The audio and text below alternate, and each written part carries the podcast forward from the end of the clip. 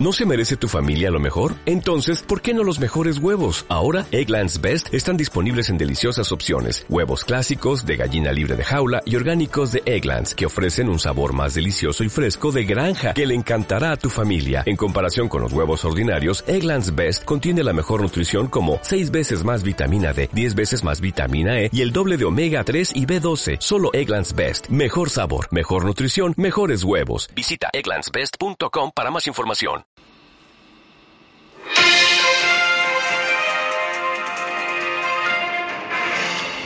Buenos días, aquí Mayayo, bienvenidos a un nuevo Radio Trail para carreras de Montana.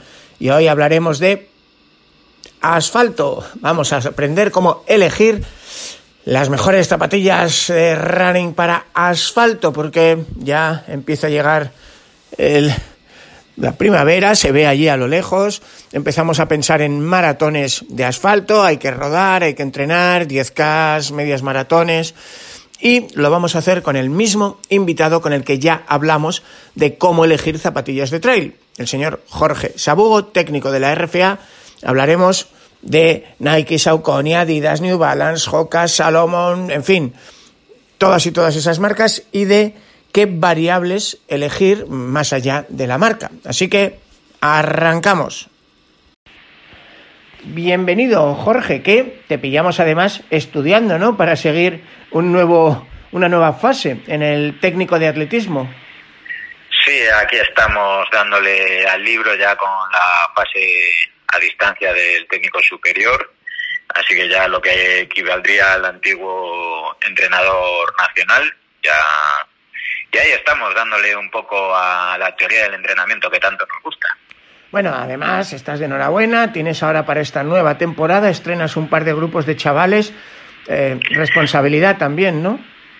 Sí, ahí estoy ahora, he empezado hace poquito en, la Asociación Deportiva Spring, aquí en Madrid, con uno de los grupos que tienen en la sede de Paracuellos, sub-10, sub-12, y nada, este fin de semana primera competición con ellos, ahí empezando en las bases, eh, intentando transmitir conocimientos y alegría y, ganas de disfrutar por el atletismo.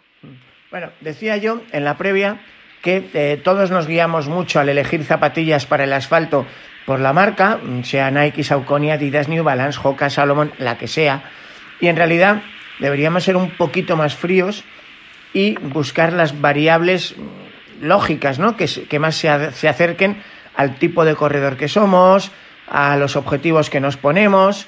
Así que, venga, como en aquel juego de 1, 2, 3 que los fósiles eh, y, los, y las momias como Tutankamón y yo recordamos, si quieres, por un euro cada uno, díganos variables con las que elegir tus zapatillas de running. Por ejemplo, precio. Eh, por ejemplo, uso que le vas a dar, o sea, distancia, entrenamiento, competición. Por ejemplo, drop. Eh, por ejemplo, cantidad de amortiguación. Por ejemplo, eh, anchura de los de la suela. Mm, me has robado, iba a ser la siguiente que dijera. eh, por ejemplo, pues no se me ocurren más, pero bueno, seguro que encontramos ahora altura de más suela. Ah, la altura de suela. Bien, bien, bien, te he visto fino ahí. Y la altura nos lleva a ¿qué se pone ahora para ganar altura en tantas zapas? Pues esas ligeras espumas que tenemos ahora. ¡Placas! Esos tipos de ¡Las placas! Y placas. bueno, y las placas, y las placas. No se nos olviden las placas. Bueno, yo creo que ahí van, van unos cuantos, casi una decena de actividades. Así que si te parece, vamos a empezar por la, el más duro de todas las variables. Porque hoy hemos lanzado la review de las zapatillas super mega ventas desde hace 22 años de Adidas para el asfalto, Adidas Ultra Boost 22. No, no, te, no te pases, no te pases, que no llevan tantos años, desde el 13 o el 14. Hijo, pero es que mm, acaban de batir nuevo récord de precio. 190 eurazos, 10 euros más que el año pasado. Y mucho me da, Jorge, que no van a ser las únicas. Ah, ¿Hasta qué punto un precio alto nos asegura una buena zapatilla? ¿Sí, no o depende?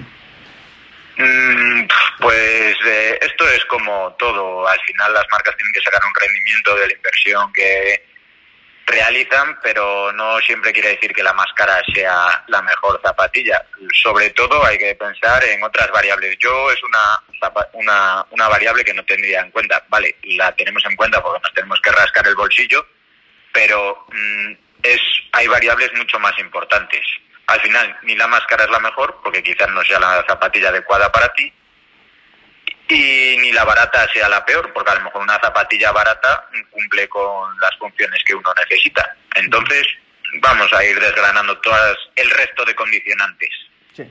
Y deciros que una zapatilla barata, pero que te hace ampolla o que no se adapta a tu pie, lógicamente mm, comprar barato puede ser comprar dos veces. Así que... Efectivamente, lo, lo barato sale caro, como dice el dicho a veces. Sí. Así que bueno, no nos ceguemos por el precio ni por abajo ni por arriba, porque, oye, estoy seguro de que alguien que lleve mm, pues 5, 6, 7 pares de Ultraboost, porque ahora le suban 10 euros el precio, si con cada Ultraboost de las generaciones anteriores le ha metido mil kilómetros, pues mm, igual no le tiembla el pulso. No sé, tú por ejemplo hiciste una prueba estupenda de las Ultraboost 21, que está publicada en Carreras de Montana o en Moxígeno, y, no creo con esos antecedentes que te temblara mucho el pulso si te prometen o si tú ves un beneficio claro.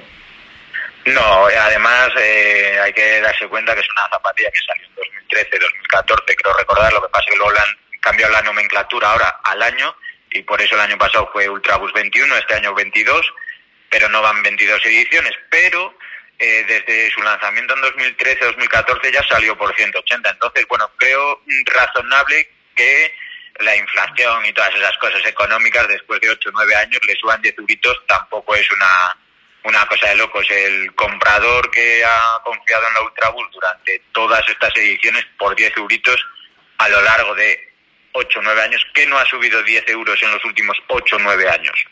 Pues, eh, ahí queda eso si quieres, podemos hablar como de tres umbrales, ¿no? Yo diría que hay zapatillas dignas y más que dignas eh, por debajo de 120 euros.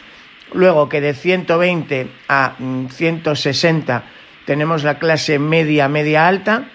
Y de 160 para arriba mm, tenemos zapatillas que se va a justificar gastar ese dinero eh, si nos dan un plus extra que se ajusta especialmente a nosotros. No sé un poco cómo lo ves tú.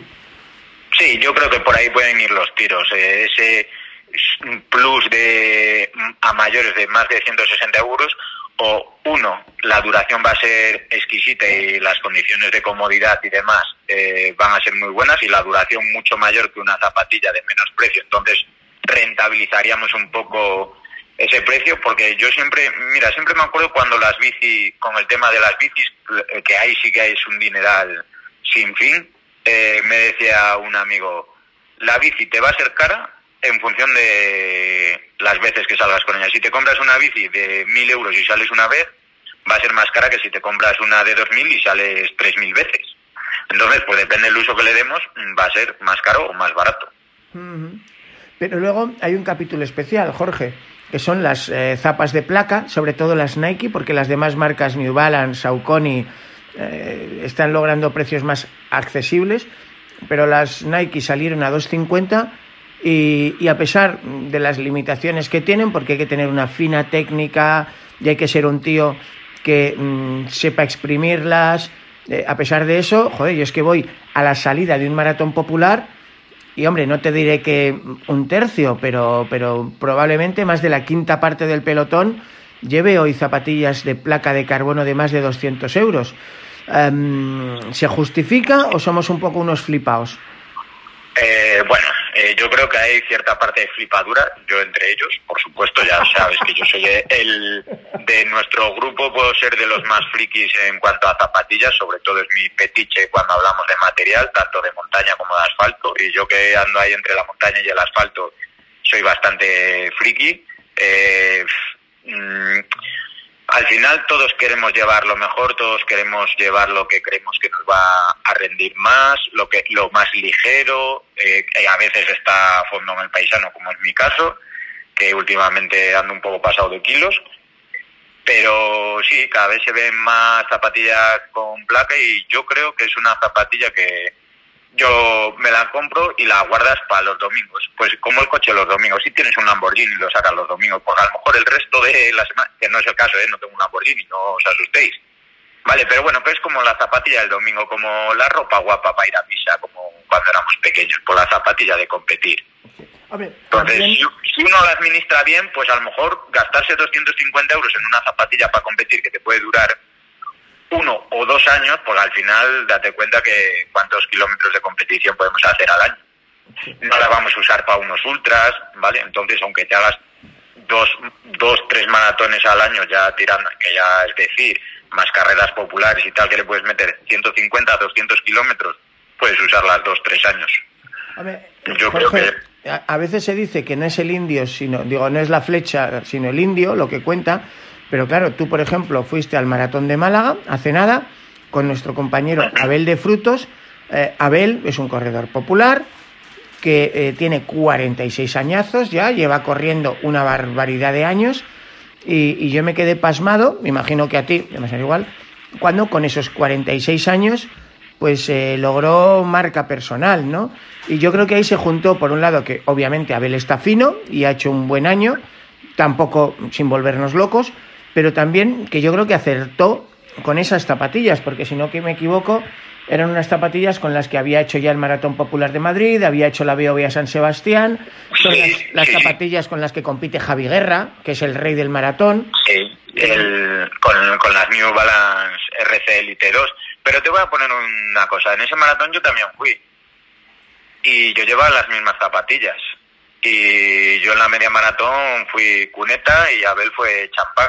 Abel hizo marca personal y yo me retiré. No fueron las zapatillas. Abel está fino, fino, está en su mejor año.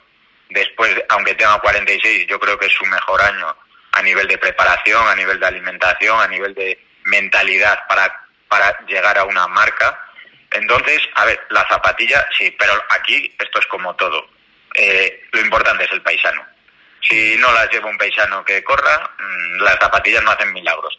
Ayudan, sí, ganarás la gente dice, no, es que ganas 5 segundos o 4 segundos, esas cuentas a lo mejor son muy pro, porque para ganar 4 segundos tiene que ser un tío que empuje mucho.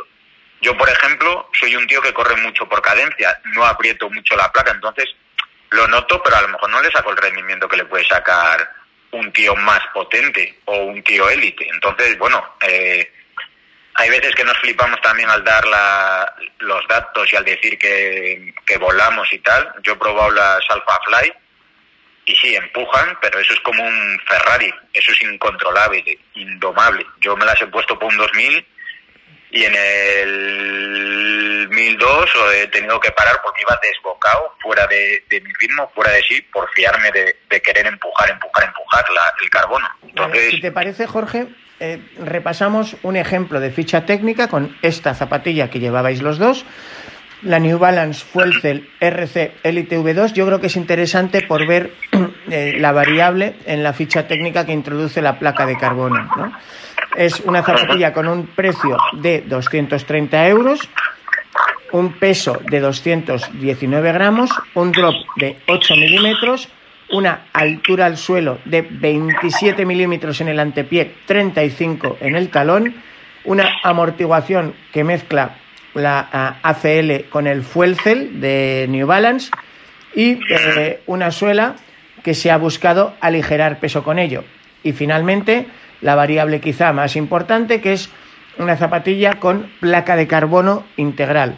Entonces, eh, en precio ya hemos hablado antes, 230, estamos en la clase alta, te las pones cuando buscas lograr una marca o un beneficio especial, en este caso la placa de carbono. El peso, 219 gramos. Esto es un peso pluma, porque las Adidas Ultra Boost eh, más ligeras de la historia son las 22 y, han bajado de 3,40 gramos a 3,33. Eh, ¿Cuándo vale la pena ahorrar gramos? Pues claro, cada gramo que ahorramos, la zapatilla lógicamente va a tender a tener menos durabilidad. Sí, pues eh, mira, ahí sí, ah, bueno, no voy a decir datos porque no lo recuerdo exactamente. Hace el año pasado en un curso de formación que hice eh, estuvimos hablando sobre un estudio que había sobre la mejora del VO2 más entrenando con una zapatilla 100 gramos más ligera. Eh, haciendo el mismo tipo de entrenamiento. Obviamente el peso de la zapatilla influye, estamos hablando de dos extremos. Eh, ¿Qué pasa? Que yo creo que también nos hemos vuelto un poco muy tiquismiquis que vamos a, ay no, voy a coger esta que pesa 220 gramos en vez de la otra que pesa 230. Coño, 10 gramos no se va a notar. Ahora, claro, si te pones un Ultraboost de 340 gramos a una zapatilla de 220, pues claro que se nota. Mm. Sobre todo esos días que nos vamos a exprimir, que vamos a hacer calidad, no vamos a mejorar nuestro VO2 más eh, saliendo hacer un rodaje eh, regenerativo, sino vamos a mejorar ese día de series de calidad. Entonces, pues siempre esa combinación de zapatilla ligera para días de series para exprimir. Pues a lo mejor la Ultraboost me tiro una temporada entera haciendo rodajes regenerativos y le puedo meter 1500 kilómetros a esa zapatilla y me interesa eh, para ese tipo de entrenamiento. A eso es a lo que me refería, que hay que diferenciar mucho la variante de para qué voy a usar la zapatilla. Entonces...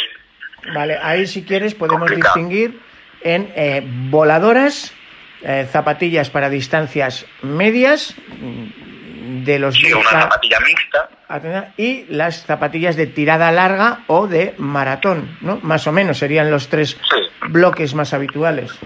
Sí, a lo mejor no diría de maratón porque en el maratón vas a ir a otro ritmo porque estás compitiendo, sino a lo mejor más de tirada larga cómoda. De ritmo cómodo, largo, una zapatilla mixta y una zapatilla voladora o competitiva o de competición.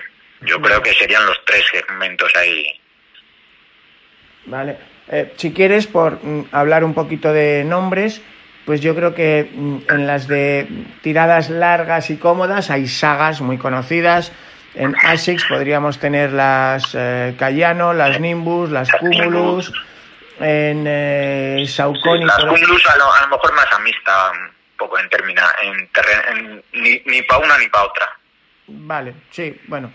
En, eh, en el caso de Adidas, obviamente ya hablábamos de la Ultraboost como la reina de la comodidad. En el caso de Saucony, a mí me han gustado mucho las Endorphin.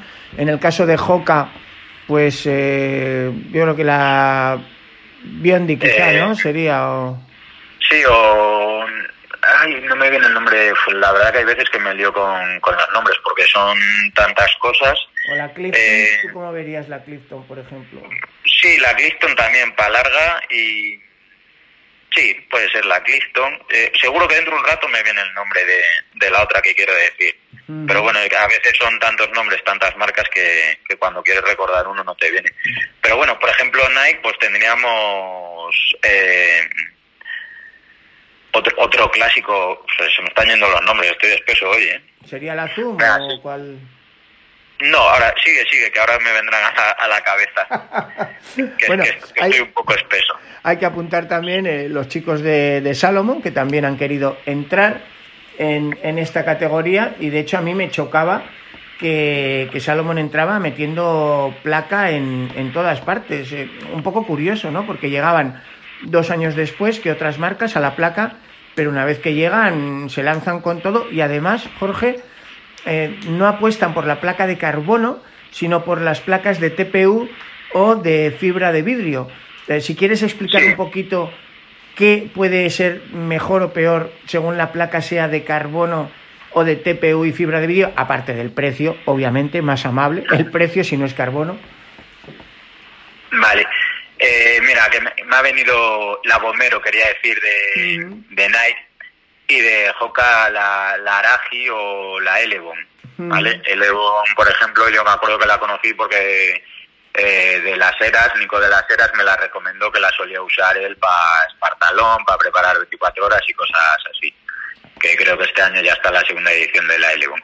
Bueno, lo que estaríamos hablando, lo de las placas, al final lo que se ha buscado cuando surgió el tema del carbono es darle rigidez a la, a la zapatilla. Y algo que le da rigidez, pero que una vez que que lo flexas empuja. Entonces eh, hay más materiales en el mercado que cumplen esas condiciones, no solo el carbono. Luego también hay que destacar una cosa que, por ejemplo, a mí me cuesta, que es lo que decía antes, que el carbono para que ayude hay que flexarlo. En donde si tú eres un tío que talona, no te gastes un dinero en una zapatilla con carbono porque no le vas a sacar rendimiento. Y luego, por ejemplo, yo creo que hay zapatillas, por ejemplo, que el material que envuelve al carbono es importante. Por eso las gomas son tan blandas de, esa goma, el, Zoom X de Nike es tan blando porque si tú le rodeas el carbono de una goma muy dura, si tú no vas a ser capaz de comprimir esa goma y flexar, te va a costar mucho más flexar ese carbono. Imaginaros que la placa de carbono la meto en un bloque de hormigón, eh, ¿quién flexa ese carbono? Nadie. Entonces es muy importante no solo el carbono, sino la goma que lo rodea y la capacidad del tío que la lleva para flexar ese carbono. Bueno, pero, vale, pues entonces... Pero el reto, Jorge, para la marca, entonces, por ejemplo, Boost es conocida por ser mm, quizá la, la, la, espuma más blandita, ¿no? Es como una esponja. Sin embargo, en Sí, New pero- Balance tenemos la, la Fresh Foam, que es bastante firme y, y que muchas veces no necesita mm, placa para, para llevarnos por donde tenemos que ir. Eh, Sí, pero mira, te voy a poner una- un ejemplo. Eh, en New Balance el cambio que ha habido del tipo de de, De espuma. el tipo de, de espuma eh, pues joder, si- fíjate si estoy espeso que te iba a decir el nombre que mira que me gusta el fuel cell que tanto me gusta a mí el fuel cell de, de la del anterior de la TC al fuel cell de la élite hay una diferencia abismal la TC cuesta mucho más flexarla porque es un fuel cell más más duro vale y, por ejemplo, en Adidas, las que llevan placa eh, llevan el Light Street porque es una espuma más ligera y más fácil de flexar. Entonces, eso es, para mí es un concepto muy importante del que no se habla mucho. Sí que es verdad que todas las marcas tienden a meter esa espuma eh, facilona de flexar. El problema que tiene es que también la estamos mezclando con cotas muy altas de zapatilla y si no eres muy técnico corriendo, eh, da problemas porque hay mucho mm, mucho pie que si pisas muy de lado se te puede ir el tobillo, son cotas muy altas, etcétera. Entonces hay que tener un poquito también cuidado con esas cosas. Sí, Por ejemplo, Y luego el resto. espera, Jorge, por ejemplo, eh, ya que mencionabas New Balance, a mí me parece muy interesante en New Balance que tiene hasta cuatro gamas diferentes de amortiguación con distintos roles. Tiene todavía zapatillas de EVA clásica, prácticamente, tipo las El Oxford. Eso es, eh, 1080, 880, todas esas series que están ahí, se siguen vendiendo. Tiene eh, bueno, que 1080 lleva Fresh Foam. Vale. Tiene el Fresh Foam, que es lo que hablábamos antes. Tiene el Fuel Cell. y dos variantes que tiene Fresh Foam y Fresh Foam X. Es que encima luego están, a, a mí es una marca que me ha gustado mucho porque le hace- tiene muchas variantes. No es, tengo una amortiguación que lo uso para todo. Entonces, eh, están trabajando muy, muy bien. Hombre, yo creo, lo que pasa es que es complicado a veces entender su, su catálogo, ¿no? Porque Sí. eh, el que lo entiende sabe que hay, pues como Abel o como tú, una zapatilla para cada caso. Quiero hacer un maratón y lograr mi mejor marca y soy un corredor con buena técnica y pisada neutral. Y no me importa mm, gastar un poco más. Pues eso, fue el Cell RC Elite V2, 219 gramos, placa de carbono, un avión para correr largo con placa de carbono. Y como esa, muchas combinaciones, pero, pero no es fácil entenderlo, ¿eh? Eh, Jorge. Ya, hay, hay- hay- hay que hacer un- un máster. eh, mira, sin ir más lejos, esta semana en el trabajo, sabes que he cambiado de, de ciudad, estoy en Madrid, llevo unos seis meses. Y bueno, la gente todavía eh, sabe que corro, pero no sabe que soy tan friki con las zapatillas. Y el otro día me, me encuentro un compañero y me dice, oye, me han dicho que te pregunta a ti que, que tú controlas mucho de zapatillas. Y bueno, pues empezamos con el debate. Bueno, ¿y qué quieres? ¿Cómo? ¿Qué buscas? Tal, no sé qué, no sé cuánto. Se me quedó mirando y me dice, hostia, pues sí que eres friki, tío. Sí, por, para saber cuál es el compuesto de cada zapatilla, que si esta goma eh, lleva nitrógeno inyectado para aligerarla, para darle flexibilidad, y yo me podría tirar, vamos a grabar hoy un podcast, me podría tirar tres días hablando de esto, eh, o diez horas grabando podcast aquí, Bueno, pues una, una pregunta que seguro que con los chavales lo tienes que pensar. El drop, la influencia del drop y el corredor. Porque hasta que llegaron las placas la solución era más o menos fácil explicarlo. El drop es la diferencia de altura al suelo entre el antepié y el talón. Es esa cuña y los estudios biodinámicos históricamente nos habían dicho que el hombre eh, le beneficia ligeramente una pequeña cuña de hasta 4 milímetros para que vaya un pelín inclinado hacia adelante y eso le facilita el efecto de aterrizaje y despegue.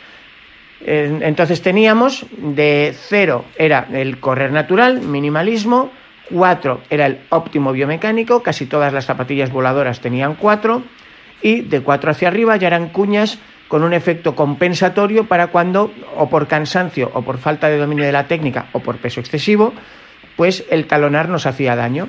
Y hubo épocas, mm, aquellos años 80 y 90, donde las grandes marcas, las zapatillas de tirada larga, se iban a, drops de hasta 12 y 14. claro, eh, aquello con el minimalismo de nacidos para correr, bajó, bajó, bajó, pero claro, ahora con las placas, lógicamente, como tú decías, hace falta envolver la placa, hace falta poder flexarla y hemos vuelto a encontrar zapatillas voladoras con drop de 10. Eh, ¿Cómo le explicamos ahora a un corredor qué drop le puede ir mejor?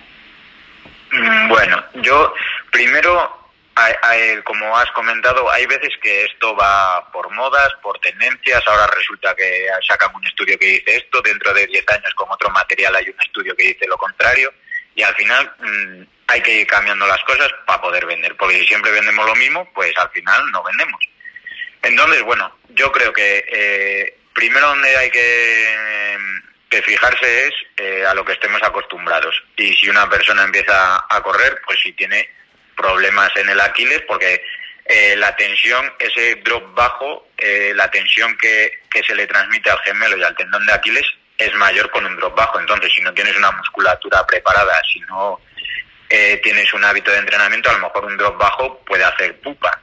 Yo siempre he corrido con drop alto y las primeras zapatillas, las, las S-Lab, yo creo, las, las S3, que creo que van por la 8 ya. Eh, me calcé, que fue la primera zapatilla que me calcé con un drop de, de 4 y me fui a correr eh, la Transcandamia en León el primer día que las estrené, que fueron 21 kilómetros, acabé con una gemelada muy elegante y dije, uh, aquí me pican mucho los gemelos, pues eh, hice un poco el bruto y al final de estas cosas pues te vas dando, dando cuenta gente que empieza, gente con sobrepeso, eh, llevas mucho tiempo sin correr, un drop alto, mm, vete bajándolo progresivamente. Oye, eres un tío que compite en élite, que has competido desde escuela siempre, has corrido con clavos, tal, te puedes permitir un drop bajo sin problema. Es un poco, depende también de las necesidades de, de tu cuerpo, de las dolencias pero bueno, yo para mí, lo mejor un drop, eh, ahora hay mucha zapatilla que anda en torno al 6, al 8, que es un drop bastante amigable y cuando estés bien acostumbrado, bajar un 4, probar alguna, el día que haces calidad, probar con, con un drop de 4, ir asimilando y metiéndolas. Yo creo que ahí está un poco, un poco la historia de jugar con el drop. Muy bien. Otra variable que, que, y que no nos solemos fijar, lo hemos hablado antes, la anchura de suela, porque Normalmente, una zapatilla, por decirnos, estándar, son 10,5 centímetros de ancho en el antepié, 8,5 centímetros atrás, pero eh, hay muchísimas zapatillas, por ejemplo, cualquier zapatilla de cross va a ser más afilada y estrecha por el bien de todos, y cualquier zapatilla de mm, grandes ultras o para amplios pesos va a, tener, va a tender a ser más ancha, porque claro, amortiguación viene de altura por anchura y estabilidad ganaremos también con anchura. ¿Cuándo eh, ir a una zapatilla más afilada, de menos de 10,5, 8,5? ¿Y cuándo ir a una zapatilla más anchota?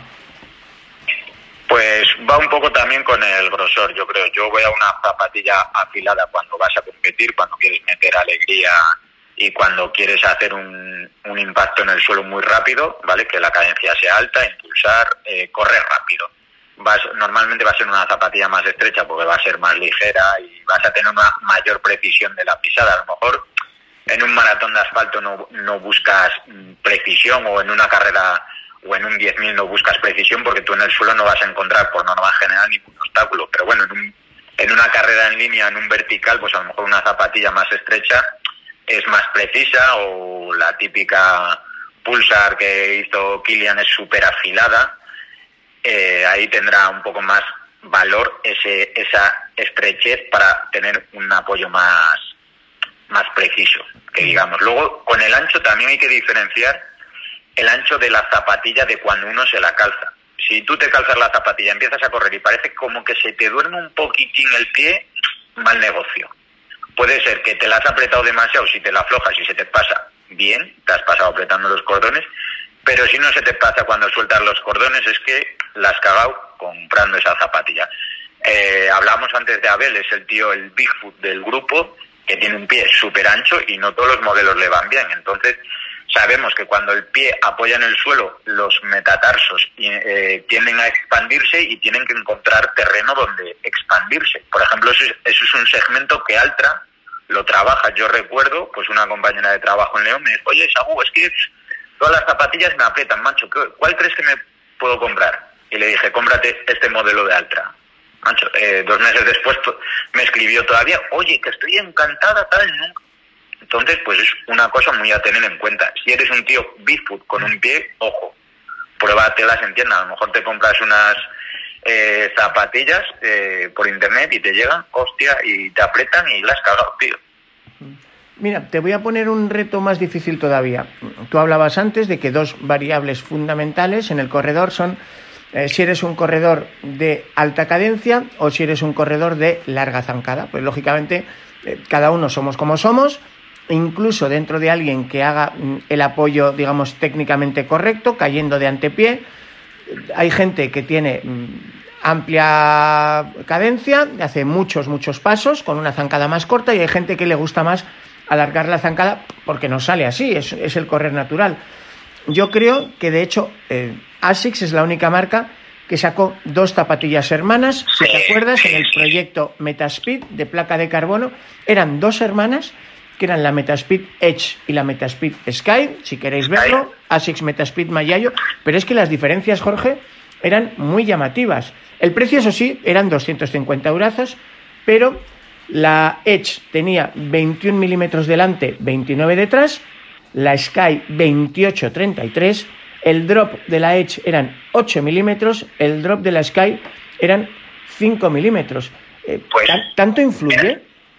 antes de que me lo propusieras, quería llegar yo a esto. No sé, no sabía lo que me ibas a preguntar, pero es que este tema lo iba a sacar yo. Yo soy un corredor, como te dije antes, que corre por cadencia. No sé si es porque vengo del ultra, si es porque no quiero mucha implicación muscular y busco a lo mejor un poco más de, de, de, de no implicarme muscularmente para llegar más lejos y tirar un poco más de esa cadencia y por eso te decía que a mí, por ejemplo, la de carbono, pues mm, no le saco tanto rendimiento como puede ser un tío más potente, un tío que yo eh, carreras rápidas las corro a más de 200 zancadas por minuto y lo ideal sería 180. A mí me vendría mejor ganar musculatura, ganar fuerza y bajar esa cadencia y empujar más en cada paso.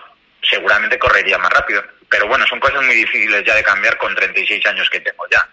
Entonces, yo, si hay una zapatilla de carbono que me encantaría probar y ando ahí a ver si, si bueno, por lo de siempre, si alguna oferta cojo a buen precio, es la Metaspeed eh, Edge o Edge, que ya sabes que yo el inglés no lo pronuncio muy bien, es la, la de corredor de cadencia. La Sky es, pues, para corredor más, a lo mejor más élite, más élite porque los élite no corren por cadencia, al final corren a la cadencia óptima y corren pues imprimiendo una buena zancada. Yo que soy un corredor muy de cadencia, yo creo que sería para mí la zapatilla de carbón. Pero como decías antes, es la única marca que, que la he enfocado por ahí. Sí, para terminar, Jorge, igual que hablábamos de que ha cambiado el drop, han cambiado muchísimo las reglas de la altura al suelo. Eh, en los últimos años, eh, durante yo creo que la última década, se aceptaba que la zapatilla de competición, la voladora, mm, tenía que ahorrar peso y darnos tacto de terreno. Y, entonces se buscaban zapatillas muy pegaditas al suelo. Yo creo que volvemos otra vez a las de cross como ejemplo extremo. Pero las zapatillas de la élite en carreras de, de 10 kilómetros de hace 5 años eran poco más que alpargatas. eso sí, alpargatas de buen precio. Luego, em, pues por ejemplo, las, las, famosas ASICS DS, que yo creo que son muy, muy emblemáticas, ¿no? Zapatilla muy elegante, muy bonita, em, pero, pero eso, fina más no poder. Sin embargo, em, hablábamos de zapatillas, pues eso, de, de 15 milímetros delante y 20 detrás. Ahora, pues la propia Federación Mundial de Atletismo ha tenido que decir que, por favor, que más de 40 milímetros en el talón, no, que eso ya que se lo dejemos a las drag queens del Carnaval de Palma. Efectivamente, eh, sabemos, eh, creo recordar que fue en el maratón de Viena, eh, corrió el ganador con, con las Prime X de Adidas que llevan 50 milimetrazos, el tío ganó el maratón y lo descalificó. Ahora bien, como digo yo, pelotazo de Adidas publicitario, puede ser. Le dijeron, tú ganas con las zapatillas que lo que te quiten te lo pagamos nosotros. ¿Por qué? Porque a mí yo corro el maratón de Málaga, el de Sevilla, el de Madrid, y entro en el puesto 3.800 con unas Prime X y no me va a descalificar nadie, porque no creo que estén los jueces allí mirando eh, la zapatilla que llevan 20.000 personas en un maratón popular. Entonces eso puede ser un pelotazo. Mm, ¿Estamos jugando fuera del reglamento? Sí, pero oye, que al final eh, los populares somos los que sostenemos a lo mejor los maratones populares para que la élite en algunos se lleven grandes premios y no creo que, vayan a descalificar a alguien así. Como decíamos, reglamentación de la World Athletics, la antigua IA, máximo 40 milímetros y una sola placa de carbono. ¿Vale? Yo he oído por ahí, no, es que están trabajando ahí empresas que fabrican plantillas de carbono que se la puedes meter a todas las zapatillas. Mm, bueno, habría que ver cómo funcionan, cómo no. Eh, gente que le dará dos vueltas a la cabeza y dirá, si llevo una zapatilla de carbono y le meto una plantilla de carbono, empujará más. Entonces, bueno, y lo que decías antes, eh, ahora va a salir al mercado Nike va a sacar la clásica y mítica Streak, un nuevo modelo con placa de carbono con cotas muy bajas, ideada para 5 y 10 kilómetros. Veremos a ver por dónde sale el tiro y si la gente empieza a decir, ah, no, pues tengo que comprarme las NES para maratón y las Streak para carreras cortas. Veremos a ver cómo, cómo lo acepta el mercado y a ver por dónde van los tiros, porque ya sabes que esto del carbono surgió con Nike y se han apuntado todas al carro. No sé si va a ser crear una necesidad en el mercado de decir necesito esta para larga distancia y esta para corta o una zapatilla más. Veremos. Muy bien. Bueno, para terminar, Jorge, em, de entre todas estas variables que hemos revisado, cómo elegir tu zapatilla asfaltera, precio, peso, drop, suela, amortiguación, anchura, eh, materiales especiales como el carbono, al final yo creo que esto es un poco como, como decía el, el, chino este, el Sun Tzu, con el arte de la guerra, ¿no? Eh, si te conoces a ti mismo y conoces a tu enemigo, ganarás eh, muchas batallas. Si no te conoces a ti mismo, ni conoces a tu rival, ni tu objetivo, pues no ganarás ninguna. Pues efectivamente, yo creo que hemos hablado aquí muchas cosas. Eh, la gente que nos escuche dirá, madre mía, vaya dos frikis. Pero, pero hay mucho, mucho, mucho donde elegir, muchas cosas a tener en cuenta y mucho detalle que yo creo que aquí con los análisis en la web, con los vídeos en el canal intentamos desgranar. Yo siempre digo que no hay zapatilla mala, sino mala elección. La zapatilla que a mí me puede ser buena, a ti te puede ser mala, la que a ti te puede ser buena, a mí me puede ser mala no a, a priori, entre comillas, entiéndame lo que se digo, no hay una marca mala cuando hablamos de marcas de, de calidad, Adidas, Nike, eh, Asics, Mizuno, eh, New Balance, eh, las zapatillas de, que, que todos sabemos, pues hay gustos, cada zapatilla, cada marca tiene infinidad de modelos, véase New Balance que su catálogo es, no se puede haber de de asfalto puede haber 15 modelos fácilmente, cada una con su puntualización y con, sus detalles. Entonces, un mundo muy, muy enorme, por decirlo de alguna manera, que como veis yo me podría tirar aquí hablando cinco o seis horas y seguiría dando datos, cosas, mm, detalles de una marca, detalles de otra. Obviamente no conozco todas las marcas, no he probado todas las zapatillas, pero bueno, raro es la semana que no me llama alguien y me dice, oye, Sabugo, ¿qué, qué zapatilla compro?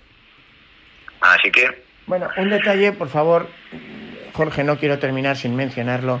Eh, antes se hablaba siempre de eh, zapatillas neutras, zapatillas para pronador, zapatillas para supinador. Al final, eh, todos pronamos ligeramente, excepto mm, hay una pequeña minoría de gente que supina. y quizás se le ha dado más bombo a esto de la importancia real, porque mi opinión, no sé la tuya, es que si tú de verdad tienes un problema de pronación o supinación, vete al podólogo y que te haga plantillas profesionales para aplicar a una zapatilla neutra. O a lo mejor no. Bueno, hay, hay dos tendencias en, los, en el mundo de los podólogos. Hay podólogos que son muy pro eh, plantillas porque así te venden su producto, ¿vale? Y otros que a lo mejor no. Eh, hay que saber por, por, qué. Y yo sí que recomiendo que un análisis de técnica te lo haga un podólogo. No puedes ir a una tienda y que un dependiente que no tiene... Que, que luego puede haber dependientes que tengan mucha formación y sepan, pero no es lo general que un dependiente que todos sabemos cómo es el mercado laboral español, un dependiente que te han contratado así, corres, bueno, pues mira, a la recomienda las zapatillas y el que pisa así le das estas, que a lo mejor habla un poco desde el desconocimiento, pero si te tiene que recetar, por decirlo entre comillas, alguien tiene que ser el podólogo. Y si no, yo soy partidario de zapatilla neutra. Al final se ha creado otra necesidad en el mercado para tener más zapatillas para vender yo soy partidario de zapatilla neutra. Cada vez las marcas tienden mucho más a zapatilla neutra. Algunas tienen ligero control de pronación porque sí que la fatiga nos tiende a hacer pronar. Yo soy bastante neutro, pero sí que una vez que vas fatigado, pronamos todos, pronamos hasta... No, no me he fijado tanto en Kichoje, pero, pero cualquier mortal, en cuanto se cansa un poquito, eh, yo recuerdo hablar en Pontevedra, la época que vivía en Pontevedra, no me acuerdo, eh, Elías, un corredor eh, del, del, equipo New Balance hace mucho tiempo, un, un, chico que era bombero en Pontevedra con el pelo blanco. Eh, Me decía, me acuerdo una vez que fuimos a probar zapatillas New Balance con él, porque la distribuidora de New Balance España está en Redondela, en Galicia, allí cerca de Pontevedra. Me decía eh, que ni yo piso de metatarso, que tengo dos, dos diez a lo mejor, o dos doce tenía en, en maratón, dice que, que yo en una media a los 10-12 kilómetros voy mamadísimo y apoyo pues, con, lo que puedo. A ver si, si la gente se piensa que, que me hago la media maratón pisando con las punteras, ¿sabes? Entonces, bueno, eh, al final hasta, hasta el más élite acaba, acaba pronando. Bueno, para los que queráis saber cómo pisáis, acordaros en el eje longitudinal y transversal del pie, es decir, hacia los lados o hacia adelante detrás, un buen corredor aterriza con el antepié, con la bola del pie y eh, despega, bueno, hace el apoyo y después toca con el talón. Un corredor, eh, digamos, que talona antes de caer con el pie, no es una buena técnica porque es mucho más agresivo para toda la columna, para toda la musculatura, porque el talón no está hecho para amortiguar la caída, sino para comerse la cruda.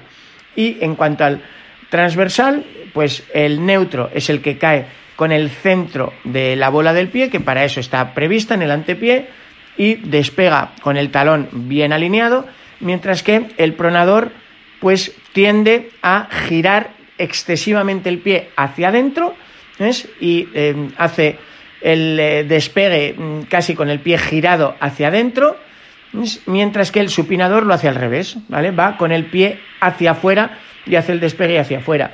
Normalmente podemos hablar de que eh, eh, casi la mitad de los corredores estarían en neutro, un cuarenta y tantos por ciento en pronador y una minoría entre el 5 o 10 sería supinador, ¿no, Jorge? Más o menos. Sí, por ahí, por ahí van los tiros. Eh, suele ser poco, poco supinador. Vale, también puede haber un.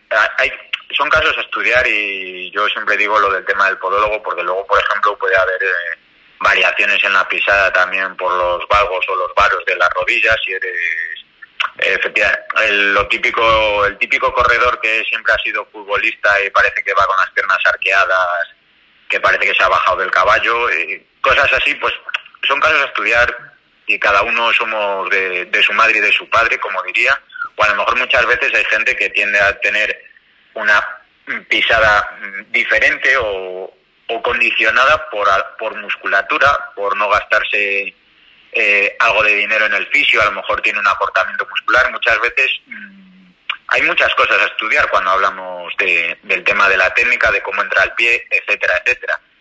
Entonces, pues bueno, mm, es un, una cosa que no es tan fácil de ver como que te vea alguien correr en una tienda. O la típica, que también la he visto mucho, es que yo desgasto las zapatillas por dentro o por fuera, o como me dicen a mí algunos en el trabajo, es que yo tengo las botas del trabajo muy desgastadas por, por fuera. Ya, pero es que no andamos como corremos. Entonces tampoco nos podemos fiar de eso. ¿Sabes? Porque yo llego a compañeros míos del curro, le dan la vuelta a las botas. Es que, mira, mira, mira, yo, yo soy supinador o pronador porque desgasto por aquí o por allá. Pero es que con esto no corres, tío, que con esto trabajas. Entonces hay, hay muchos detalles, ¿vale? Yo creo que ahora ya llegamos a un punto de levantar falsos mitos, ¿vale? Para que la gente se conciencie de, eh, tengo un, zapatilla neutra, que tengo problemas, tengo que ir a un podólogo.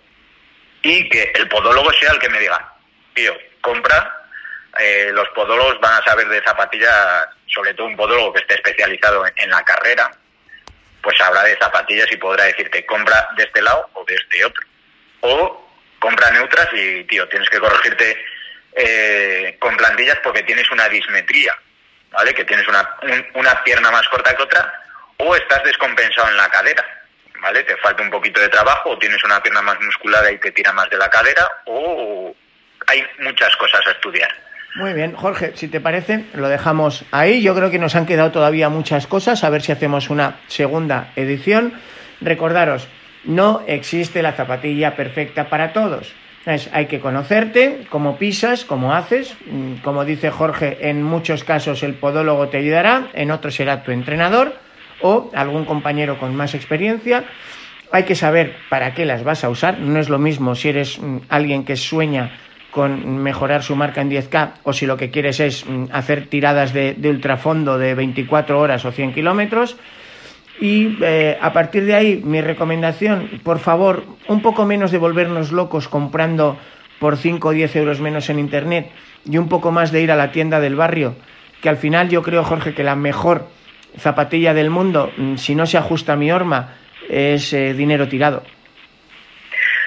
Sí, efectivamente. Yo a lo mejor no soy el que más prediga con el ejemplo, porque al final cada cuatro días me estoy cambiando de ciudad por motivos laborales y al final Internet siempre es un recurso fácil. Yo creo, yo llego a un momento que ya me conozco mucho, sé que me va y que no me va, pero si tienes dudas es mejor que vayas a, a una tienda y sigas los consejos. Aunque he dicho antes que a lo mejor hay tiendas, sobre todo me voy a las tiendas grandes superficies donde los contratos son de aquella manera. Pero si tú vas a una tienda donde conoces, mira, yo soy de León y en León tenemos una tienda referencia que es Camarín, que está detrás está eh, un entrenador nacional, seleccionador como Villacorta, eh, el empleado que tienen allí, que no sé exactamente el nombre, es una persona relacionada con el atletismo, con las tiendas de toda la vida. Robert Alay también está allí, el corredor que, ahora corre con Joca.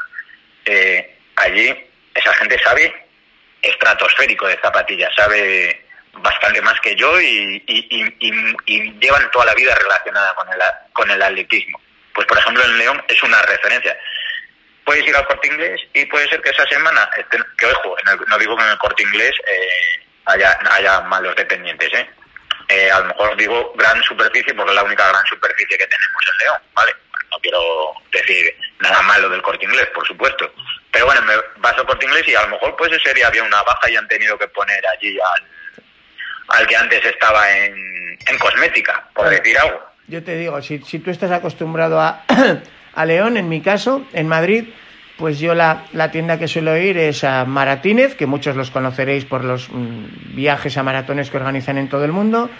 Pues en el mismo sitio donde está la central de los viajes de Maratínez hay una tienda de zapatillas, calle Bolívar 15, que la lleva nuestro compañero Ángel Morales, que mm, pues ha sido corredor antes que fraile y que, con el que hemos podido compartir pues eh, muchas ultras y también muchas carreras de asfalto.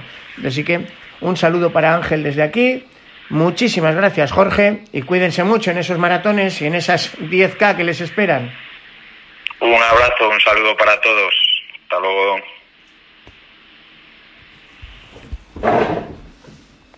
Jorge, ¿me oyes? Sí.